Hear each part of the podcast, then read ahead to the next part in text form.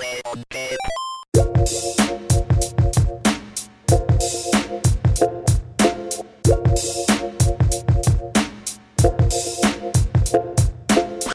¿qué tal? Buenas tardes, buenos días, buenas noches. No sabemos a qué horas nos va a escuchar, pero estamos aquí. Bienvenidos a Ciencia Ficción. Y bueno, pues como saben, en Ciencia Ficción siempre tenemos un invitado de lujo y en esta ocasión tenemos a León de la Rosa, profesor de artes en la Universidad Autónoma de Ciudad Juárez y bueno, por supuesto también artista visual. Hola, ¿qué tal? Hola Alejandra, mucho gusto, gracias por invitarme. ¿Cómo estás? Bien, este, aquí en, en- en mi pueblo, en, en San Agustín, donde vivo en el Valle de Juárez, donde crecí y donde he estado disfrutando mucho este último año y medio de, este, de aislamiento, como me gusta.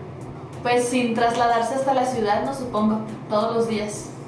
Sí, así es. Este, por primera vez en, en mi vida adulta eh, he tenido el tiempo de disfrutar aquí de, de- del, del pueblo sin necesidad de estarme trasladando todos los días y eso ha sido, ha, ha sido importante. Sí. Ok, bueno, pues vamos a, adentrar. Ciencia Ficción es un podcast para los que es la primera vez que lo escuchan, donde tratamos los temas este, de la influencia de la ciencia, en las- de la ciencia y la tecnología en las artes, o al revés, ¿no? También la influencia que pueden tener las artes en la ciencia y la tecnología. Entonces, la razón de tener aquí a León, pues es que es una persona que aprovecha mucho los recursos digitales y tecnológicos a la hora de crear sus proyectos. ¿Qué te parece si nos cuentas, este, a, grosso modo, en qué consisten tus proyectos, tu trabajo, etcétera? Bueno, este, eh, típicamente eh, yo describo lo que hago como, o, o me describo a mí mismo como remixólogo y pedagogo, eh, en, eh, en el sentido de que eh, me gusta mucho la posibilidad de retomar lo previamente hecho, lo que ya existe, y reconfigurarlo en algo nuevo y en una experiencia previamente inexistente que de muchas maneras la, la práctica docente, la práctica pedagoga, también tiene mucho que ver con retomar aquellos pedazos de cultura que ya están ahí establecidos, reconfigurarlos para crear este, eh, experiencias eh, de aprendizaje nuevas. Y eh, en términos de producción, ah, también casi siempre intento incorporar de alguna manera o de otra al- al- algún video que a lo mejor hice hace 10 años, eh, eh, este, el material que fue capturado por, no sé, por ejemplo, últimamente trabajé mucho con, con un archivo del Museo de Arte de Ciudad Juárez, en donde reconfiguré todo el archivo y lo convertí en cientos de collages digitales para luego contar una historia acerca del museo, eh, este, eh, asumiéndolo como una nave alienígena y eso se convirtió en un video y se convirtió en un artículo, se convirtió en una exhibición, etcétera, etcétera.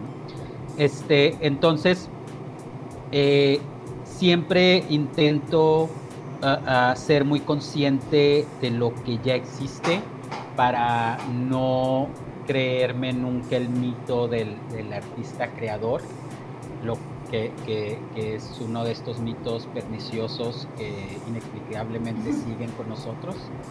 Eh, y ser también, pero al mismo tiempo también ser muy responsable con qué es lo que tomo de dónde y eh, a quién le doy eh, este crédito, ¿no? Y, y- y- compartir los créditos, compartir, atribuir todo este material.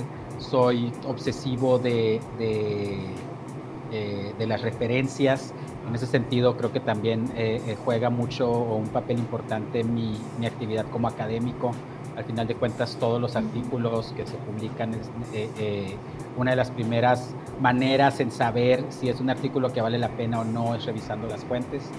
Este, y entonces, en ese sentido, eh, la, la tecnología digital y eh, de redes eh, este, permite que, que podamos todos, no, no, no, no, más los especialistas en producción de video o en producción de audio, que podamos todos de alguna manera o de otra tomar pedazos, por ejemplo, de canciones eh, de Eminem y combinarlos con, con poemas de Octavio Paz y combinarlos con este, eh, bailes de, de Lady Gaga luchas del santo, ¿no?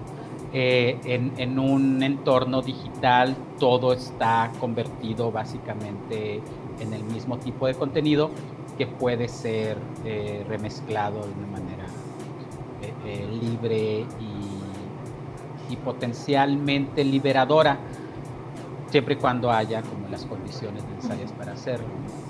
Entonces, este, esa es, una, es como la manera principal que, desde la que aproximo mi trabajo, tanto como productor, como docente, como académico que eh, al final de cuentas yo lo veo todo o lo entiendo y experimento todo como una sola práctica. Todo, todo, tiene como que sus, vertientes en, en, los tres o cuatro o cinco diferentes lugares que se me, que, que se me van ocurriendo. Híjole, me parece súper interesante este, esto que comentas.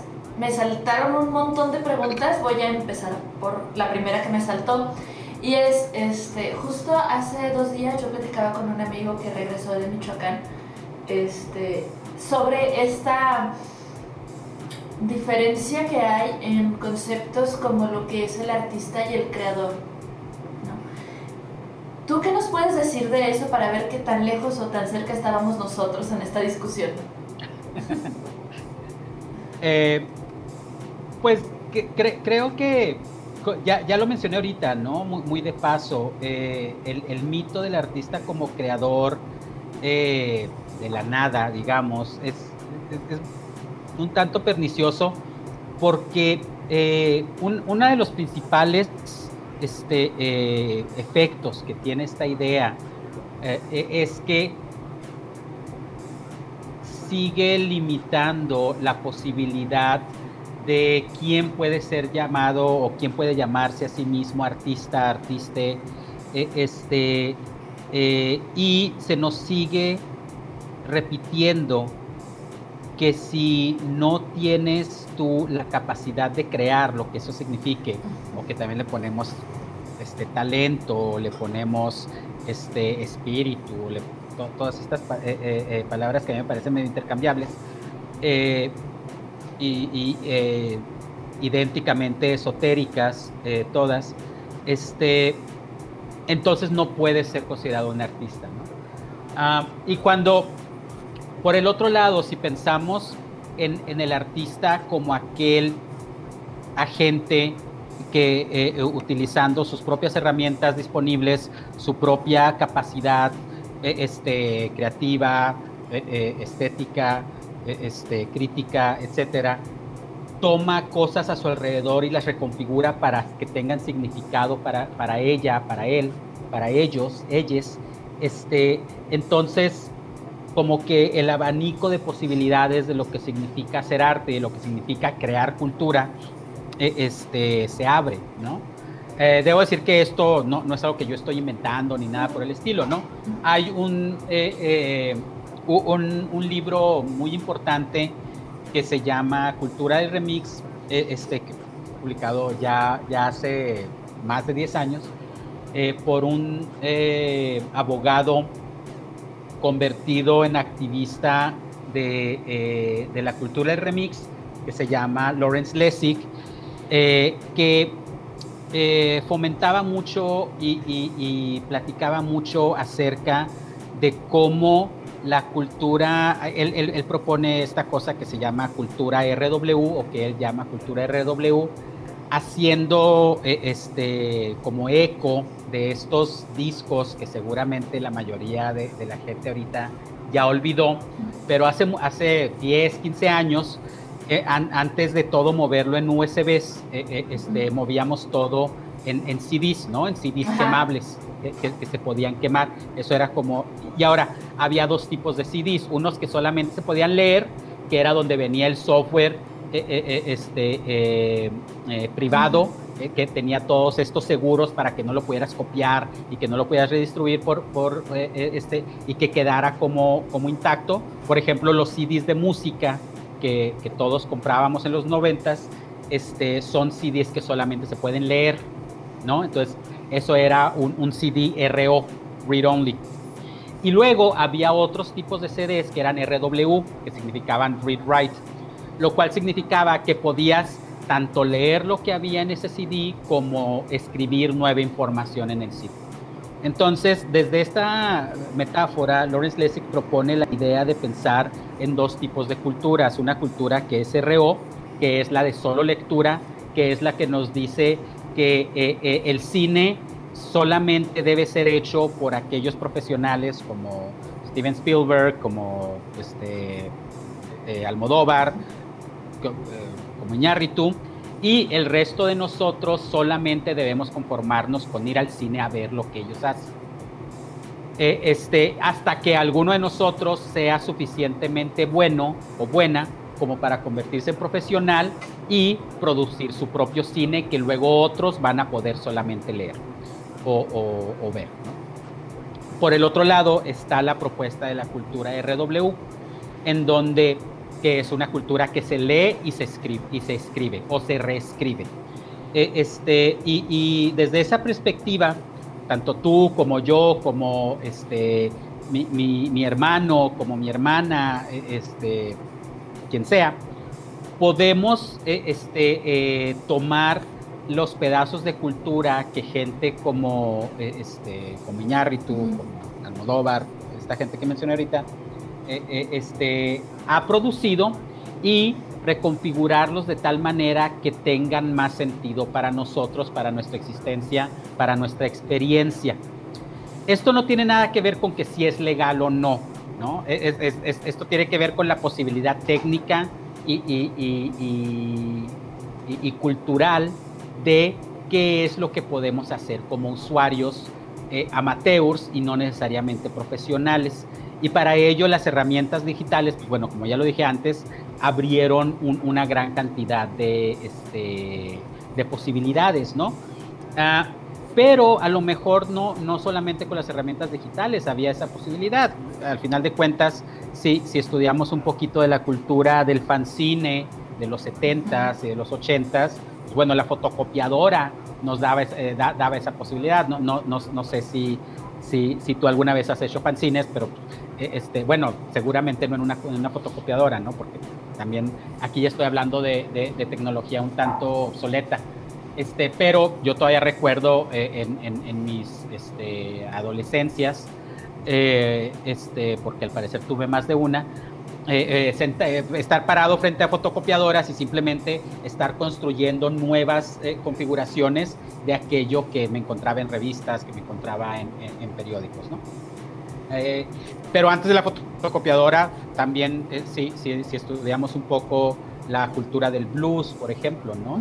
Eh, el blues no tenía autores necesariamente identificados cada una de las canciones, sino había interpretaciones y reinterpretaciones básicamente de las mismas canciones, pero convertidas en algo propio y, y en algo significativo para cada una de las voces que iba retomando.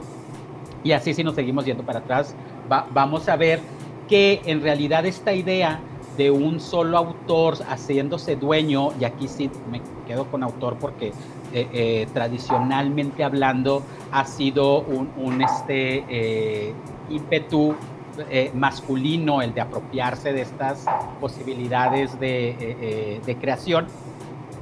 Yo sé que, hay muchas artistas mujeres que, también han logrado sobresalir dentro de este e, este eh, entorno, pero la idea de convertirnos en creadores ha sido, eh, eh, está ahí como relacionado con, con, un machismo bastante tóxico, ¿no? Sí. Este, y, y, y, este ímpetu de convertirnos en creadores únicos es en realidad bastante nuevo y no es la regla que ha dominado la creación de la cultura durante la historia de la misma, ¿no? este, la idea del autor, la idea del creador, pues, es, relativamente nueva eh, y sobre todo la idea de proteger los derechos de, autor y de creador es, es aún más nueva eh, y casi siempre termina ahogando un montón de otras posibilidades para un montón de otra gente que este, podría estar produciendo lo propio, ¿no?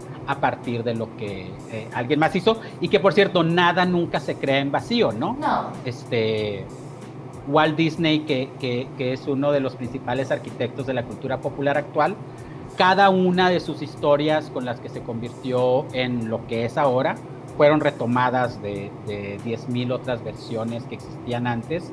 No pagó un solo centavo por derechos de reutilizarlo. Este, eh, y, luego ya se hizo dueño, por ejemplo, de la narrativa del Rey León, que no es más que, no, es más que Hamlet, eh, hecha con, con, animalitos, este, pero ahora si tú te atreves a tomar el Rey León, pues aguas, ¿no? Porque te va a caer ahí el chahuizle de, de, los derechos de copia y derechos de distribución y derechos de autor. Creo que ya deambulé un montón, no, sé dónde te perdí o si algo de eso te hace ruido. No, no, este, nada más quería como comentar que creo que, tal vez me equivoqué, justo en la plática que tenía con mi amigo estábamos diciendo que esta cosa del creador y todo realmente sí es muy reciente.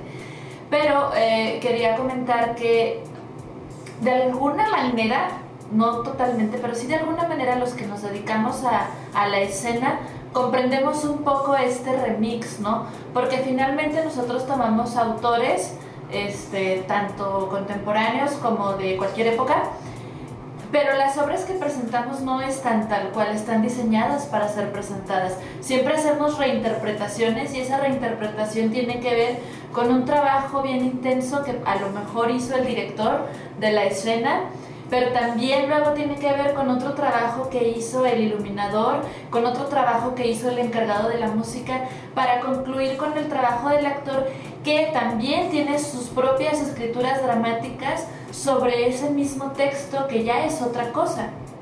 Y entonces se vuelve un remix de todo este tipo de, de, artistas, este, generando un solo producto, pero que tiene una uniformidad, por decirlo de alguna forma. Pues sí, no, de alguna manera se coordina para, para crear algo congruente entre, entre todas estas visiones y entre todas esas experiencias. Ahora, eso es cierto, eh, tú trabajas mucho en teatro, ¿verdad? Sí. Este, eso es cierto en el teatro, por ejemplo, eso es cierto en los medios audiovisuales, en el cine, en el video, e, este, y es evidentemente cierto, inclusive ahorita que, que acaba de pasar por ahí atrás hace unos minutos tu productor, ¿no? Eh, este, necesaria, hay, ciertas colaboraciones que son muy evidentes y muy necesarias. Pero cuando luego se, se pone como en, este, eh, eh, de alguna manera, otro tipo de duda y otro tipo de, de, de discusión, es cuando tratamos de trasladar estas mismas pláticas, estas mismas posibilidades a prácticas como la pintura o a prácticas como la escultura o, la fotografía o estas cosas son más tradicionales y más tradicionalmente apegadas y, defensivas con respecto a, lo que significa ser creador, ¿no? Y que de muchas maneras son en las prácticas en las que permanece eh, eh, eh, este, este, este mito.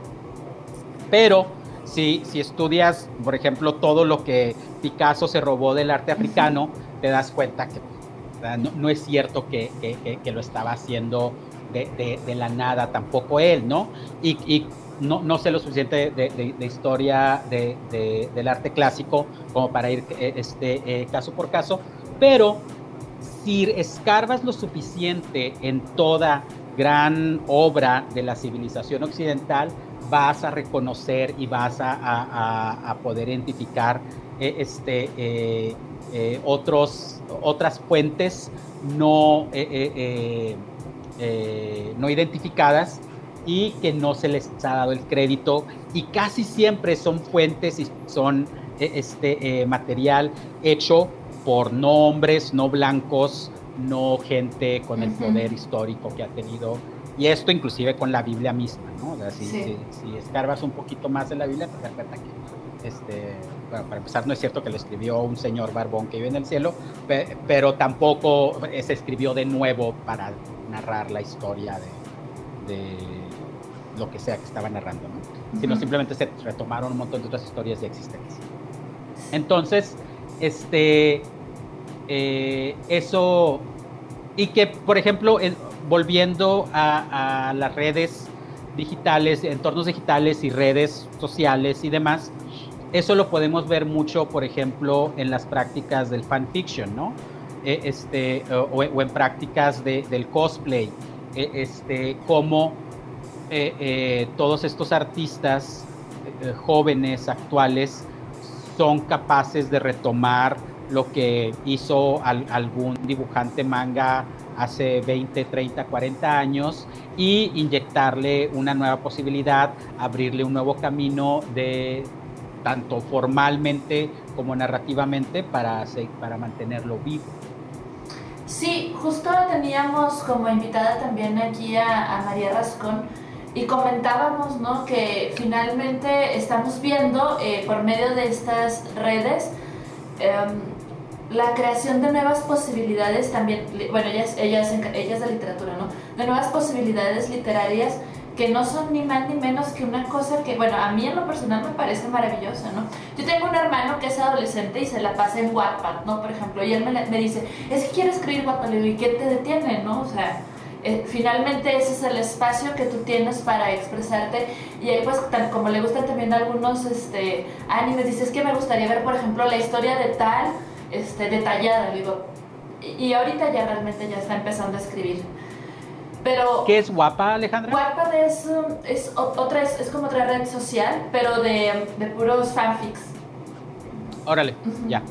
Sí, este, de adolescentes, entonces está bastante interesante. Bueno, obviamente no es exclusiva de adolescentes, pero la mayoría. Pero son, sí, son de los lugares en los que se, se, refugian, ¿no? luego. exacto. Entonces, me parece este, un, un ejercicio maravilloso, por ejemplo, que puedan tomar ahí ellos las cosas que les gustan y reescribirlas. Sí, no, y siempre y cuando sea hecho de manera responsable y sea hecho de manera como eh, sistemáticamente eh, atribuyendo a, quien, y sobre todo, no es lo mismo, o sea, la, apropiación eh, de, material previamente existente, hay direccionalidad con respecto a ella, ¿no? No es lo mismo tomar material de Disney o de Warner Brothers o de este, estudios de Jim, Jim, Jim Lee, Jim Lee, ¿sí? A tom, eh, eh, eh, que, que, que, son pedazos de cultura que han estado moldeando y, y, dominando lo que, lo que consumimos, ¿no? E, este, por gusto o a lo mejor hasta a la fuerza, ¿no? No es lo mismo tomar material hecho por Nike, por ejemplo, que, nos bombardea todos los días con sus comerciales, a tomar y, y, este, transgiversar una historia de origen de, alguna cosmovisión de, un pueblo originario que ha sido eh, eh, desplazado y borrado de, eh, de la historia del Estado mexicano, por ejemplo, y luego decir lo que yo estoy haciendo es simplemente remezclando eh, eh, no, porque ahí te estás aprovechando de una gran laguna que existe en la cultura y simplemente estás este, como canibalizando este material que ni siquiera figura en, la cultura dominante, ¿no? en esos términos creo que dependiendo de dónde tomas, puede ser más valioso eh, eh, en, ocasiones simplemente realzarlo, ¿no? Y decir, oigan, por cierto, aquí hay todas estas otras eh, versiones de cómo, no sé, de, cómo es que este desierto dejó de ser mar, ¿no? Hablando del desierto de, Juárez y, y, del paso y de la frontera entre México y Estados Unidos, este, que nadie le ha puesto atención en vez de simplemente ir y canibalizarla y decir, eh, eh, eh, esta es mi nueva versión y ahora, y, como me estoy este, basando en este conocimiento ancestral, entonces yo estoy siendo un activista del... No, no es cierto. Simplemente te estás aprovechando de estas historias que nadie ha escuchado antes, ¿no? Entonces hay direccionalidad con respecto a, a, quién le tomas material, ¿no? Eh, y, y, y, eso es algo que eh, yo intento ser muy eh, como cuidadoso y responsable con respecto no solamente a lo que yo produzco, sino también a cómo es que, porque este tipo de prácticas también las, las utilizo mucho en clases, pero y en ese mismo sentido, en, cómo eh, este, comunico y en cómo comparto estas prácticas con mis estudiantes, el remix y la remezcla conlleva éticas, ¿no? y conlleva necesidades y cuestionamientos éticos que si no te lo estás haciendo, si no te los estás haciendo constantemente, muy probablemente estás explotando a alguien, ¿no? Eh, entonces, el, remix no tiene que conllevar, no necesariamente conlleva explotación y la explotación no es necesariamente este remix tampoco, ¿no? Sí, este, bueno, como para poner otro ejemplo que tiene que ver con, algo, es los, tan casos, los casos tan sonados que han salido con los diseños de modas, ¿no? Por ejemplo, de los pueblos originarios, de grandes diseñadores de modas que toman estos modelos este, y los replican eh, y no dan crédito a, las personas que realmente se tienen pues el, eh, incidencia directa con este tipo de, trabajos. O, si dan crédito no dan ningún otro tipo de este, beneficio, ¿no? Y, este es un caso, fíjate, precisamente, no, no, yo, yo, yo no soy estudioso a profundidad de, de estos casos, pero eh, eh, uno de, los temas recurrentes eh, este, que, que, que, suenan mucho a la hora de platicar de, bueno, por cómo es que estas diseñadoras europeas y, o de cualquier otra parte del mundo son capaces de simplemente apropiarse de estos diseños. Pues bueno, porque esos diseños no tenían protección de, de, derechos de autor, ¿no? Es más o menos como que la cantaleta. Entonces, por eso es importante protegerlo todo bajo derechos, eh, con, bajo un registro de derechos de autor. Sin embargo, eh, eh, este, volviendo al tema de que el concepto de autoría no es necesariamente, o de un autor o una autora, no es necesariamente la manera natural en la que suceden las cosas, nos damos cuenta de que estos, eh, muchos de estos diseños originales no tenían derechos de, autoría porque no hay un solo autor a quien se le pueda asignar tal derecho, ¿no? Es toda una comunidad o, o, es todo un pueblo que incluye toda una historia que incluye toda una relación eh, con, con, el material, con, ¿no? Con, la, con una cosmovisión, etcétera. Entonces, no hay manera verdadera de asignarle un derecho de autor a un diseño que no tiene un autor como nosotros entendemos la posibilidad de, del artista creador, ¿no? Que eh, volvemos a lo pernicioso que resulta esta, uh, uh, esta idea quiero mm, hablar un poquito de algo, de, de, algunos de tus tweets que me parecen muy interesantes, que es totalmente tu terreno, que es algo que yo desconozco totalmente. Hace unos meses este, tuve la, la posibilidad de tomar un taller muy bonito con Silvana Cligari, ella es argentina, eh, de realidad virtual, ¿no? En cuestión de, de arte.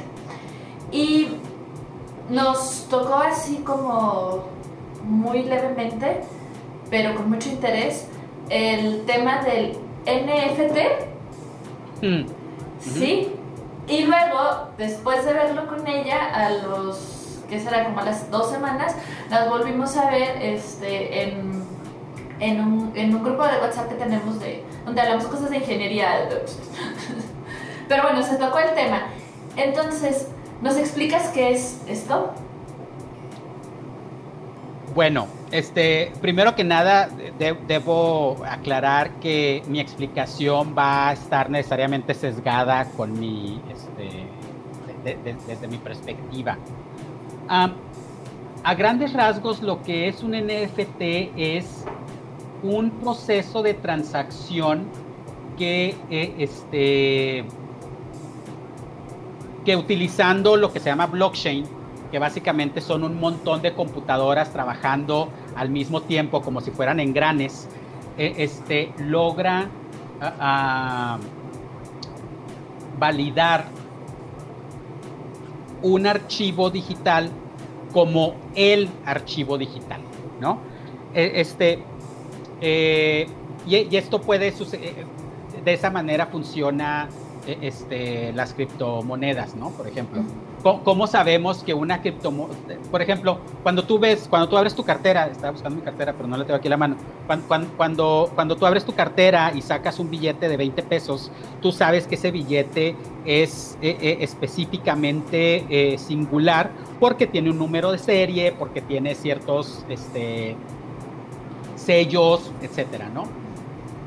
Obviamente las criptomonedas no tienen nada de eso porque no hay un papel que, pueda ser impreso eh, con, esta información. Entonces, esta información está eh, eh, este, generada a partir de un montón de computadoras trabajando juntas como engranes para decir, este, este criptopeso, no existen los criptopesos, pero digamos que existieran, este criptopeso en efecto es el criptopeso que Alejandra compró de León hace tres días y en esos tres días este criptopeso haga subido de valor X cantidad de, dinero. Ah, estoy seguro que ahorita hay un montón de, eh, eh, eh, digo, no, no, no, sé si en tu audiencia hay, haya ingenieros de sistema que están diciendo, pero se le está olvidando todos estos detalles. Hay muchos detalles que, obviamente no, tampoco no soy ingeniero de sistemas, pero a grandes rasgos esa es una manera de pensarlo. Ahora, esta misma tecnología este, eh, se, empezó a utilizar para validar archivos digitales. Y NFT, NFT significa Non-Fungible Token, o sea, es, es un eh, token no reemplazable, ¿no? este, que, que, no, que, que aun y cuando sea igual uno al otro, no es igual en términos de la historia que hay detrás de las transacciones y cómo, de, dónde ha ido ese, archivo a, dónde.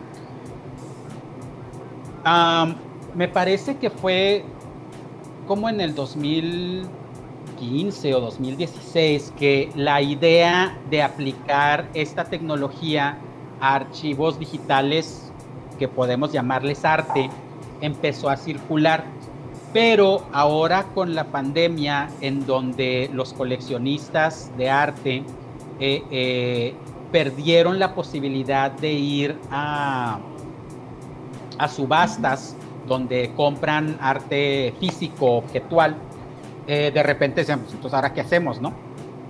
Entonces, em, se recordaron que ya existía esta tecnología, que, que es el NFT, y empezaron a utilizarla para validar eh, este, ciertos archivos digitales como un archivo original. ¿Qué significa esto? Que digamos que yo tengo un GIF animado. No, si yo subo ese GIF animado a, mi, Twitter, el GIF animado que tú ves en tu línea de tiempo de, de tu Twitter, cuando yo hago el tweet, ya no es el mismo tweet animado, ya no es el mismo archivo, ¿no? Ya, ya, ya fue otro archivo. Y luego ese archivo genera una copia en tu memoria caché, en tu computadora, y, luego tú lo puedes descargar a lo mejor y eso va a generar otra copia en tu computadora, etcétera, etcétera, etcétera. Pero si yo me hubiera tomado el tiempo y la molestia y los recursos necesarios para validar el, el, tweet, el, GIF animado original que se, que se queda en mi, en, mi disco duro como el GIF animado original, entonces yo hubiera podido generar un NFT que dijera ninguno de esos GIFs animados que tú tienes en tu computadora o que tú ves o que cualquier persona ve en su línea de tiempo o que se guardó en tu memoria caché, etcétera, etcétera, ninguno de esos son los originales. El original es el que yo tengo y que yo eh, eh, este, eh, registré como tal. Ojo, no necesariamente tengo que ser el que produjo ese GIF animado para registrarlo, ¿no? Simplemente tengo que ser el que lo registra. ¿no? Este, no, las dos cosas no son necesariamente las mismas. Ah, y luego, lo que los coleccionistas les dio por comprar el último año eran NFTs que eran capaces de demostrar que ese era el NFT original, ¿no? Por eso de repente, no, no, no, no, sé qué tan al tanto te mantuviste de esto, pero de repente eh, eh, Jack Dorsey, el, el, el, creador, fundador de Twitter, vendió su primer tweet. No me acuerdo ahorita cuál, cuál fue su primer tweet, ¿no? No me acuerdo qué es lo que, lo que decía. Pero vendió su primer tweet como un NFT. Y luego las discusiones eran, pero eso es arte, pero eso no es arte. La verdad es que no importaba si era arte o no lo único que importaba es que era un pedazo de, información digital, un archivo digital que podías validar como original a través de estos procesos eh, eh, eh, que producen los NFTs. Y básicamente lo que se está comprando cuando se compra un NFT o lo que se está vendiendo cuando se vende un NFT es el, el como las escrituras, digamos, ¿no? De, una casa que no existe, que, solamente, que solamente existe en pantallas, pero que tú tienes esas escrituras que dices, yo soy el dueño de las escrituras originales y cualquier otra casa que, fuera, que pudiera ser producida con, con, esta, eh, en, en, esta misma forma, en este mismo lote, bla, bla, bla, no va a ser la original porque yo tengo esas escrituras. ¿Tuvo sentido esto o, te perdí en algún lugar? No, no, tiene todo el sentido del mundo. Eh, eh, ok, ahora, ¿cuál, ¿cuáles son los problemas con los NFTs desde mi perspectiva? Ay, me robaste la pregunta. ¿Perdón? Me robaste ah, la pregunta. Sí. Porque seguramente viste muchos tweets míos eh, haciendo berrinches sobre NFTs, ¿no? Y, sigo haciendo berrinches. no más que ahorita ya, ya reventó esa burbuja y ya como que me... me... Uno, este, eh, no están hechos, los NFTs no es cierto que, fueron producidos con, el beneficio de los productores y productoras en mente. Por lo menos no como, no como han sido eh, este, eh, explotados y minados durante el último año de pandemia. Han sido explotados y minados para el beneficio de los coleccionistas, ¿no? Porque uno de los principales problemas, entre comillas, que tiene el arte digital es que es muy difícil establecer una pieza original eh, o una, un, pedazo de, arte digital como una pieza original. también es muy difícil hacerlo en pintura, ¿eh? por cierto, necesitas estudios y, un montón de... Pero de eso no nos gusta hablar mucho. Este, pero eh, todos entendemos que un GIF animado es un GIF animado, es un GIF animado y cualesquiera copias eh, eh, que, tengamos, si se ve igual, entonces es, el mismo. Eh, este, entonces, el NFT, los NFTs fueron explotados para darle la certidumbre, la certeza, más bien dicho, la certeza a los, a los coleccionistas de que en efecto estaban comprando algo original. Cuando uno de los principales eh, propósitos o una de las principales posibilidades del arte digital era precisamente trascender esta necesidad del archivo original, ¿no? Entonces, de alguna manera, de muchas maneras, para, en mi experiencia y desde mi perspectiva, esta noción de vender originalidad y certeza de la misma en términos de arte digital es contraindicada y antitética a lo que es el arte digital como, eh, como en, su, en, sus propósitos, no solamente originales, sino eh, eh, recurrentes. ¿no? Segundo, este, el hecho de que no tengas que ser el creador o la creadora del el pedazo de arte digital para registrarlo como un NFT ha posibilitado que, por ejemplo, grandes compañías de productoras de videojuegos tomen los diseños de un montón de artistas que, eh, eh, a, los cuales se les pagó simplemente una vez por diseñarlo, eh, por diseñar, no sé, algún entorno, por diseñar algún personaje, por diseñar y decir, yo voy a registrar esto como un NFT, aun y cuando ellos solamente le pagaron a un artista para de verdad producir todo, todo este contenido. y el artista queda en, el, este, bueno, en, el olvido, ¿no? Eh, que eso no es muy diferente a lo que sucede, por ejemplo, con la música y cómo los derechos de, eh, eh, de distribución y de copia y de autoría de la música rara vez pertenecen a los artistas que, que, le escribieron, ¿no? Si quieren saber más de esto, revisen toda la pelea que tiene Taylor Swift, por ejemplo, con sus disqueras y el hecho de que ah, recientemente relanzó, no sé si su primer disco, su segundo disco, la verdad, no, no, no, sigo su carrera en términos de, de, lo que produce, más bien la sigo en términos de, de lo que propone, de cómo distribuir su música, pero relanzó su primer disco para hacerse una vez más dueña ella de ese, o su segundo disco, lo que espera, para hacerse dueña ella una vez más y que la disquera con la que trabajaba antes ya no fuera dueña de ese disco. Eh, eh, entonces, eh, es otra manera de explotar a los artistas. Tercero, no es cierto que en su gran mayoría los beneficiarios de este boom de los NFTs hayan sido artistas desconocidos. Por, lo, por el contrario, los grandes beneficiarios del boom del, NFT del último año fueron artistas ya establecidos, inclusive gente como Damian Hirst, eh, eh, que no sé si lo, ubicas, pero Damian Hirst es este eh, artista que me parece bastante aberrante, que hace cosas como... recientemente hasta el INA lo demandó porque el vato replicó el calendario azteca en algún museo de, Europa, ah, simplemente porque dijo, entonces ahora yo, ah, también es el que hizo la, cosa esta horrible, eh, eh, una, eh, una calavera llena de diamantes que se llamaba ah. Por el amor de Dios, que es una vil copia de, de las calaveras de azúcar que, se produce en todos, lugares, en todos los lugares de México, en, bueno, en algunos más que en otros durante el Día de los Muertos. Eh, el, perdón, el último... Eh, eh, la, última subasta pues que yo vi realmente, o sea, para complementar esto que dices de que realmente no son muchos los beneficiados, es esta, la subasta que hizo Sofía, Sofía, la robot, este, ah, sí. E, e, esa fue la última que yo supe.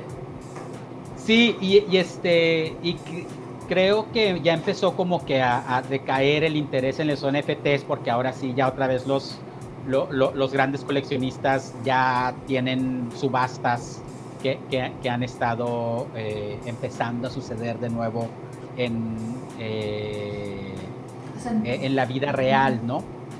Entonces, este, la otra, otra muy, subasta muy famosa de NFTs fue The Grimes, ¿no? La, cantante que es pareja de, Elon Musk, uno de los eh, hombres más ricos de, del mundo actual. Eh, este, y pues bueno, también sus NFTs se, vendieron como. Entonces, eh, como cualquier otro artilugio del capital, los NFTs rápidamente fueron utilizados para eh, beneficiar a los que más tienen y explotar a los que menos posibilidades y menos acceso tienen a, estas posibilidades. Entonces, ese, insisto, sé que me estoy saltando un montón de detalles, pero a grandes rasgos, eh, desde mi experiencia y desde mi perspectiva, eh, eso, eso encapsula mucho de lo que es el NFT. Sí, este, justo em, de eso pues de, eso es de lo que nos, nos preocupaba, ¿no? O sea, de, cuando, por ejemplo, el, el, arte comunitario, este, que Internet por sí solo puede generar sus, sus, propias comunidades artísticas, eh, pues son apagadas, ¿no? Por esta necesidad de los artistas ya establecidos, de los que ya están así como en, la, en la cumbre, y borran pues todo este rastro de lo que se está generando en la red, que en la red se genera muchísimo contenido de mucha gente que no tienes ni idea de quiénes son, pero que hacen cosas bastante interesantes. Claro, no, este, y, uno de los principales ejemplos de eso son los memes de internet, eh, este, que eh, parte eh, como importante de, un meme de internet es que cuando tú participas, tú no puedes, tú como individua, no puedes crear un meme de internet. Tú solamente puedes participar en un meme de internet. Porque lo que lo hace meme es la, posibilidad y la capacidad de ser e, este, eh, eh, arropado y modificado por n cantidad de usuarios eh, al mismo tiempo de forma consecuente, ¿no? O subsecuente, perdón. Este, entonces, en ese sentido, sería o es ridículo pensar que cada uno de estas personas, por ejemplo, si pensamos, ahora que es julio, seguramente a todo el mundo les llegaron un chingo de, eh, si puedo decir majaderías sí. en, sí, sí. Seguramente a todo el mundo le llegó un chingo de, fotografías de Julio Iglesias eh, eh, diciendo es la mitad de julio, ¿no? Y, está Julio Iglesias a la mitad, o el 24 de julio y es Julio Iglesias con un 24 de tecates. Es ridículo pensar que mi compa Chuy, que me manda estos memes, es el autor de esos memes, ¿no? Eh, eh, eh, aun y cuando tal vez él haya, él haya metido la fotografía de Julio Iglesias a, Photoshop o a GIMP o, a, cualquier editor de Canvas, cualquier editor de imágenes, imágenes digitales que, utilizaría, aun y cuando él haya metido esta fotografía de Julio Iglesias, le haya puesto, le haya sobrepuesto el cartón de, de Tecates, no es el autor de ello porque para empezar necesitamos em, eh, eh, eh, discutir la figura de Julio Iglesias por sí mismo, ¿no? Que bueno, eso conlleva ahí un montón de historia y un montón de, procesos. Luego, ¿quién tomó la fotografía de Julio Iglesias que mi compa Chuy está metiendo al, editor de imágenes? Luego, ¿quién tomó la fotografía del 24 de Tecates que, este, que, están utilizando? Bla, bla. Luego, ¿a quién se le ocurrió mercadear las Tecates como 24?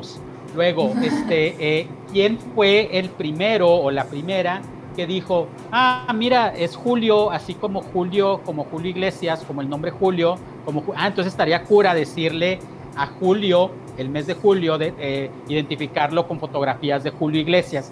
Todo eso es absolutamente imposible de rastrear, ¿no? Y si quisiéramos de verdad rastrear cada uno de estos eh, este, autores, eh, para identificar de dónde viene esta pieza del 24 de julio, que es la fotografía de... Pues, ¿Quién tiene el tiempo y a quién le interesa hacer eso, no? En, en, realidad, ¿para qué? Sí, ah. si solo nos queremos divertir, ¿no? Exacto, ¿no? Entonces, este, eh, ese tipo de, de, redes y ese tipo de fenómenos, eh, este, eh, pero ahora, solamente nos queremos divertir, también puede ser ahí como peligroso, porque muchas veces pensamos que el querernos divertir significa que ya no es importante. Ah, sí, claro. Pero en realidad, la, diversión a través de memes de internet este, se ha convertido en uno de los fenómenos socio este, culturales y, creativos más importantes de los últimos 5, 15 años yo hice toda mi tesis doctoral sobre memes de internet, ¿no? Este, eh, entonces, en términos académicos también. Y, de hecho, cuando yo la hice, yo, yo, yo terminé mi doctorado en el 2015, literalmente habíamos como cinco tesis doctorales eh, eh, y un libro sobre memes de internet. Lo sé porque los leí todos, ¿no? para, para hacer la mía. aparte de, de, mis propios estudios y de mis propios talleres. Eh, este, y ahora si mm, eh, eh, buscas en Google Académico, por ejemplo, memes de Internet, te van a salir, no sé, infinita cantidad de, artículos y de, disertaciones, de tesis, etcétera, en tan solo seis años. Ah, entonces, obviamente, es un fenómeno importante. Ah, ¿Por qué, ¿Por qué empecé a hablar de esto? Ya se me olvidó. Ah, porque yo dije, solo nos queremos divertir y lo entrecomillé. Pero estábamos hablando de que de, julio, estábamos hablando de si, de si hacemos toda esta investigación y quién realmente tiene el tiempo. Sí. Bueno, entonces, volviendo al tema de los NFTs, pensemos en que mi compa Chuy se tomara el, la molestia y los recursos necesarios para registrar ese 24 de julio como un NFT y que si él tuviera las conexiones necesarias y la proyección necesaria, etcétera, lo podría vender como si fuera eh, eh, en una subasta de, no sé, eh, y terminara ganando miles de dólares por ello, ¿no? O, cientos de miles de dólares. Suena ridículo porque es ridículo, ¿no? Ahora, es igualmente ridículo pensar que, este, por ejemplo, el tema más reciente es, Hunter Biden, el hijo del, ah. Eh, eh, este, del presidente estadounidense que se declaró de repente artista eh, y que de repente ya se está subastando sus, sus pinturas y sus dibujos en altísimos, altísimos precios, simplemente porque tiene un apellido y porque tiene ahí como que las proyecciones necesarias ah, en términos políticos y en términos económicos, este, sin haber hecho nada eh, en, un terreno cultural o, creativo antes de esto, ¿no?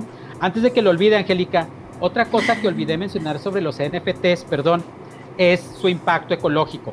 Eh, eh, precisamente porque dependen de cientos de computadoras funcionando todas al mismo tiempo durante largos periodos de tiempo, el, el validar un archivo digital como un NFT original eh, tiene un impacto ecológico importante en términos de, calentamiento global y en términos de, contaminación eh, eh, ambiental, ¿no? Que es, como que otra de las cosas aberrantes de, esta, cosa. Incluso el espacio, ¿no? Porque luego nos, nos imaginamos a lo mejor, no sé si está por lo general en un, un, cuartito con los servidores, ¿no? Y, y, pues a lo mejor el cuartito tendría que estar frío para mantener los servidores, pero la verdad es que no es un cuartito, o sea, estamos hablando de miles de cuartitos que tienen unos servidores del tamaño, de un tamaño abismal, que a lo mejor para nosotros decíamos, que tenemos ahora la laptop, que tenemos la tablet, decimos, pues no, no, no, no tenemos como una, una imaginación clara de cuánto puede medir un, un conjunto de servidores que nos permiten tener todo este tipo de conectividad. Sí, o que nos permite tener la nube, ¿no? que, que, ese siempre ha sido como uno de estos, le decimos la nube, que es esto así como que suave y blanco y bonito y que nos lo imaginamos. Eh, eh, este, pero en realidad es eso, ¿no? Son, son servidores en algún lugar frío del mundo eh, este, o en algún lugar caliente pero enfriado artificialmente. sí, ¿no? Este, y, está contaminando constantemente todo, ¿no? Y que se está acabando absolutamente todo eh, a pasos agigantados. Entonces, este, bueno, em, no quiero cerrar sin antes hablar de las obras, digo, yo, yo quería como tener así como más claro. Em, yo me dedico a dar la materia de de artes, me enfoco totalmente al teatro porque es lo que yo domino, ¿verdad? No puedo meterme a cosas que no son, que no son mías, pero de pronto sí luego me doy como el, la libertad de decirles a mis alumnos, vamos a hacer un, un, GIF, ¿no? Y entonces sí se quedan así de que, maestra, es la materia de artes, porque vamos a hacer un GIF? Y yo, vamos a hacerlo chicos, miren. Entonces, eh, y eso fue porque yo vi tus trabajos con GIF y dije, claro, es que ese es otra cosa, ¿no? Entonces también pues les empecé a hablar a mis alumnos de, pues, de, todo esto. Y, y, se empezaron a sacar un chorro de onda con el arte digital. Pero todo esto lo saco a partir de un trabajo que no es GIF, es que así me desvío yo también, eh, que es el de los árboles en mi desierto, o ¿cómo se llama? De mi desierto. Árboles de mi desierto. Ese fue el que yo vi. Y que me pareció impactante. Me pareció también muy importante, no solo en su construcción, sino también en la cuestión este, comunitaria, de que tienes tus textos en, vaya, son bastante chicanos, bastante fronterizos, tienes palabras en español, en inglés, este, y se va conformando ahí el poema, ¿no? ¿Qué nos cuentas de este proyecto? Bueno, este, Árboles de mi desierto, supongo que eh, el que viste es el que se llama Wind Songs, ¿no? Sí. Ah, sí, sí que, es el único que está así como que formalmente eh, eh, ahí disponible. Ajá, sí, ese. Ah, canciones de, de viento. es un proyecto bastante grande en el que llevo muchos años trabajando. Ah, que trata, o lo que, una de las cosas que estoy intentando con, el proyecto de Árboles de mi Desierto es, primero que nada, eh, eh, producir arte eh, desde mi pueblo y acerca de mi pueblo y a partir de mi pueblo, que se llama San Agustín, que es el pueblo donde vivo, es el pueblo donde crecí. Pasé 10 años fuera de este pueblo, entre los 26 y los 36, y a los 36 volví y eh, hasta donde me puedo imaginar mi futuro, planeo quedarme aquí eh, eh, hasta que me corran, ¿no? Ya, ya, sea por cuestiones biológicas o políticas o lo que sea, no creo. Este, pero, ah, entonces, primero que nada, empecé a imaginar y empecé a, planear qué es lo que podía crear yo desde aquí, a partir de aquí, utilizando mi pueblo y mi experiencia con el entorno como materia prima. Ah, entonces, eh, la pieza en particular eh, que, que, te refieres, eh, Wind Songs o Canciones de Viento, ah, es un poema recombinatorio, un videopoema recombinatorio, perdón, que utiliza eh, imágenes creadas, collages creados a partir de una lila muerta que se murió en un invierno y luego un viento, un vendaval la, desenterró. Y antes de deshacer, antes, cuando sucede eso, usualmente eh, eh, regalo la, madera para que gente que utiliza leña la, pueda utilizar, ¿no? E, este, ah, con mis vecinos y demás.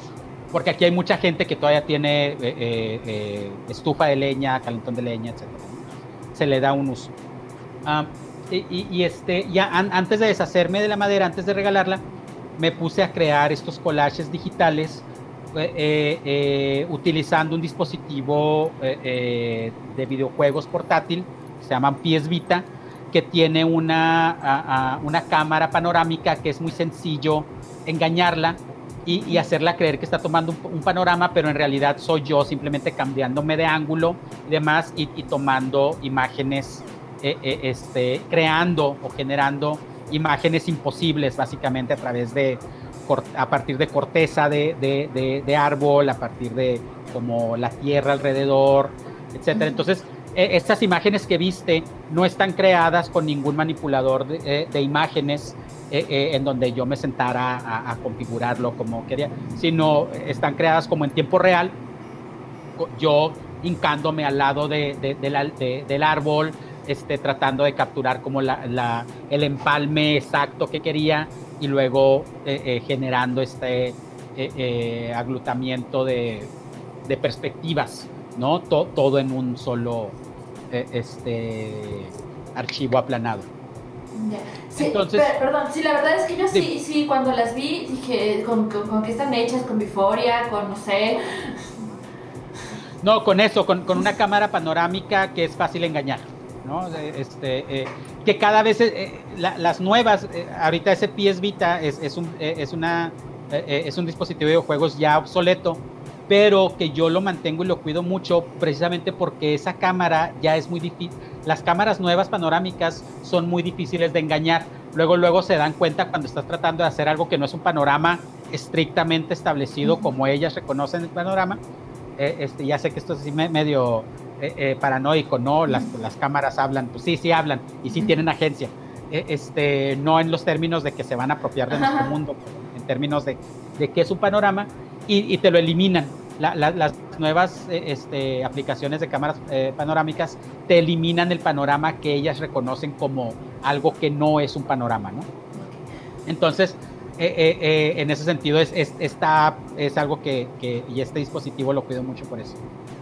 Y, pero en fin, volviendo a este, canciones de viento, uh, una vez que tenía, otra vez, no, sé cuántos collages eh, panorámicos produje a, eh, partir de, mi árbol caído, eh, empecé a estudiarlos y a, ver qué es lo que me decían, ¿no? Y, de, qué manera se podían convertir en algo como coherente y, y congruente entre ellos. Y siempre he sido muy aficionado a la poesía de eh, un grupo de, los 60, 70, 80, este, eh, que se llamaba Oulipo, O-U-L-I-P-O, que es el taller de literatura potencial en francés, o brut, bla, bla, bla, potencial. Este, uh, y que en algún momento produjeron un libro que se llamaba algo así como 100.000 poemas. Y, y, era eh, este, eh, un libro que la idea era que tú podías recortar las estrofas de, de, de, de 100 poemas y podías ir como eh, escogiendo la, la, estrofa primera del poema quinto y combinarla con la, la, la estrofa segunda. Ah, del poema décimo, etcétera, y al final podías construir cien mil diferentes variantes del mismo poema. ¿no? Eh, este, entonces, utilizando un software que se llama Corsaco, que lo, básicamente lo que Corsaco te permite es crear películas de base de datos, es básicamente como, como un libro de eh, escoge tu propia aventura, ¿no? Ah, que dice, pásate a la página 15 pero aquí simplemente lo que haces es hacer clic en, los diferentes videos a los que quieres proseguir. Tú vas creando tu propio camino. Ah, eh, entonces produje este poema ah, recombinatorio eh, este, a partir de, ahorita olvido cuál, cuántas son las partes como modulares, creo, creo que son, eres una, tres, siete, nueve, me parece que son nueve partes, eh, nueve módulos que se pueden recombinar en una cantidad que nunca me he dado la tarea de, contar exactamente cuántos son los poemas que puedes producir con tu propio recorrido, ¿no? Y luego como se convierten en loops, pues bueno, puedes durar ahí toda, eh, eh, todo el tiempo que quieras. Ah, y luego entonces empecé a trabajarlo de esa manera, pero ahora la, idea o, el otro cuestionamiento era, bueno, de qué van a ser estos poemas, ¿no? Porque eh, eh, eh, estaba muy seguro de que no quería hacer poemas sobre, sobre la naturaleza, por ejemplo, ¿no? O, de, bueno, sí, sobre la naturaleza, pero no, no, no solamente así como que estos poemas este, o esta poesía que celebra el, el, entorno natural por, por cosas que a mí me parecen como que muy superficiales, los colores. Sí, sí. Este, entonces empecé a pensar y, ya a desarrollar esta idea de la vida en horizontal y de cómo eh, el, desierto, y no, no es sino a reconocer cómo en el desierto las vidas que perduran son las que logran extenderse lo más pegado al suelo posible.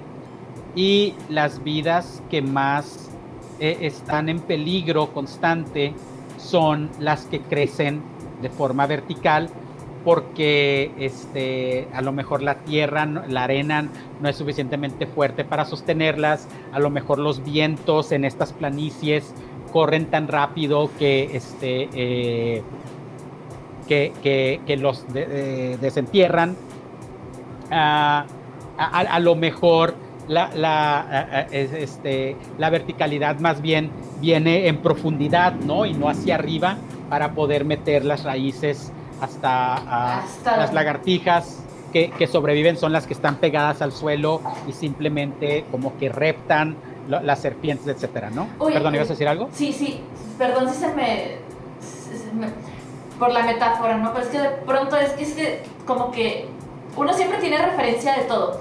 Y justo el otro día estaba platicando con otro eh, gran artista que ya estuvo invitado aquí también, con Enrique Aguirre. Hace, no te miento, unos dos, tres días estábamos hablando de que justo Juárez como tal, en su arquitectura y en su forma social, es horizontal totalmente, ¿no? Este, y bueno, ya, eso fue, era la metáfora del desierto nada más. Sí, no, y, y, y, y está incluida ahí, ¿no? Algo que a mí me fascina es eh, este, cuando, vienen artistas invitados de ciudades como Ciudad de México, este, bueno, por ejemplo, mi, pareja, Bianca, que recientemente se mudó a vivir aquí conmigo, ella es de Ciudad de México originalmente, ha vivido toda su vida en Ciudad de México, y, y una de las primeras cosas que sucedió la primera vez que vino aquí es, no podía creer la cantidad de cielo que puedes ver porque todo está chaparro, ¿no? En Ciudad de México nunca puedes ver más que pedacitos de cielo entre edificio y edificio, ¿no? Eh, este, pero bueno, eh, eh, todas estas horizontalidades empecé como que a, a, reconocerlas y a hacerme fan de ellas. Y aunado a esto, la idea de que este había sido un árbol tal vez innecesariamente alto, que, este, que requería cantidades inusuales de agua este, en, en un desierto como el nuestro, empecé a pensar e, esta necesidad de crecer hacia arriba como, como, el mito de, o la, la, idea de lo que pensamos cuando pensamos en progresar, ¿no? Este, y, y cuando pensamos en progresar, pensamos en crecer, ¿no? hasta nos reímos, ¿no? ¿Cómo has crecido? Pero a los lados. Cuando, cuando, alguien en, vez de estar alto simplemente engordó. Y, y, lo, y lo decimos como una burla, ¿no? crecer a los lados es malo, crecer para arriba es bueno. Ah. Entonces, este, eh, en, términos generales. Eh, eh, entonces, todo el poema de, canciones de viento que puedes ir creando tú y, que es un poema en palincesto porque hay como que diferentes capas para, para cada una de tus decisiones.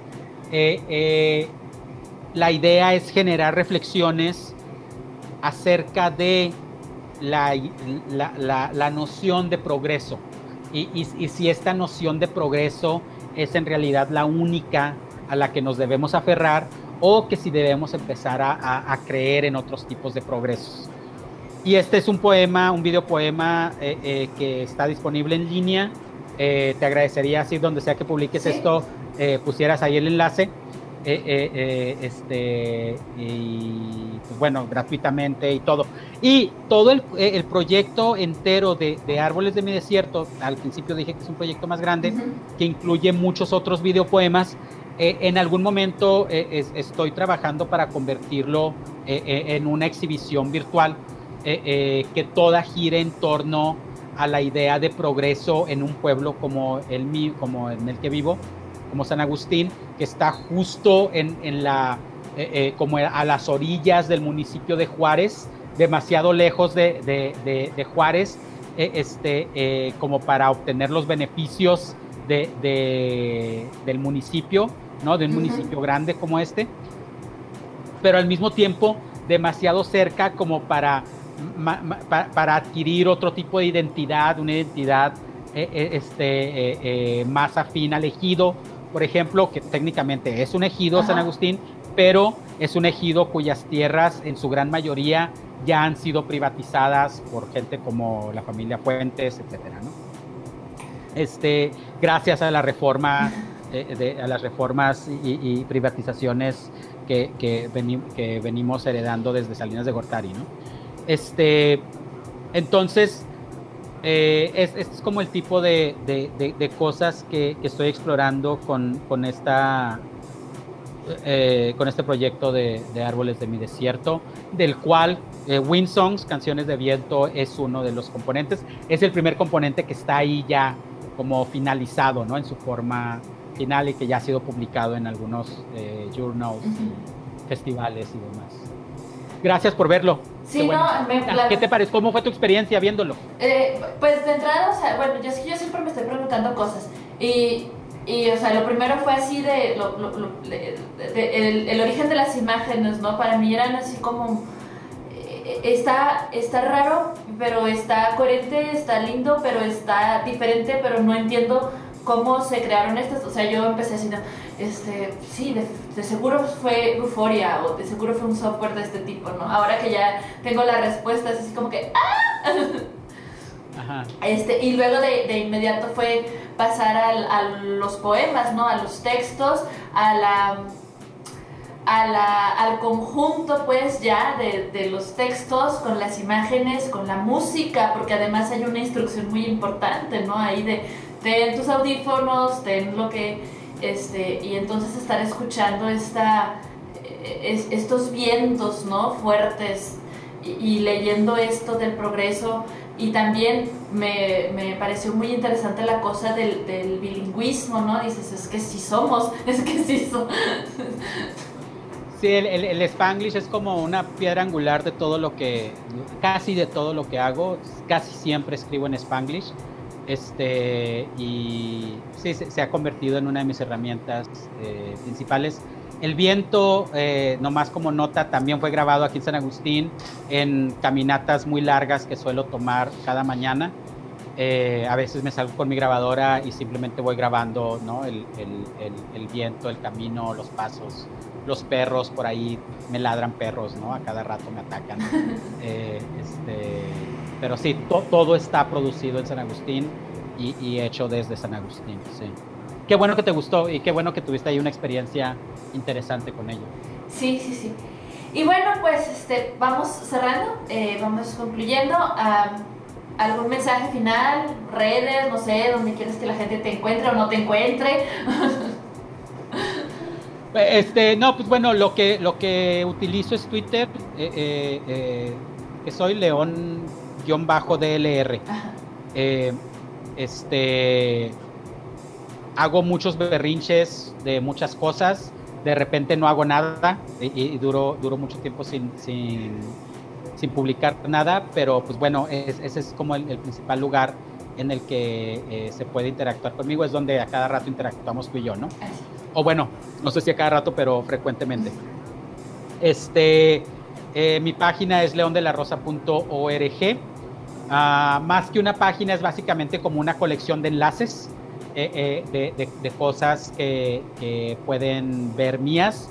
Mi última exhibición individual ya, ya fue de febrero del 2020, o sea, ya, ya, ya tiene más de un año, pero todavía está en línea se llama El Cuarto del Remix, The Remix Room.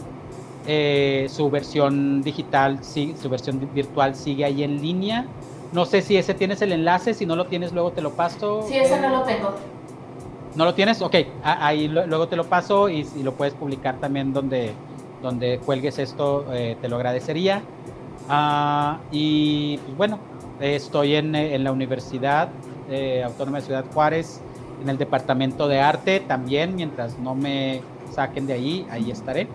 Este, y pues bueno, si se les ocurre algo de qué platicar, siempre estoy dispuesto a conversar. Bueno, perfectísimo, muchísimas gracias. Acaban de escuchar a León de la Rosa y esto fue Ciencia Ficción. Muchas gracias.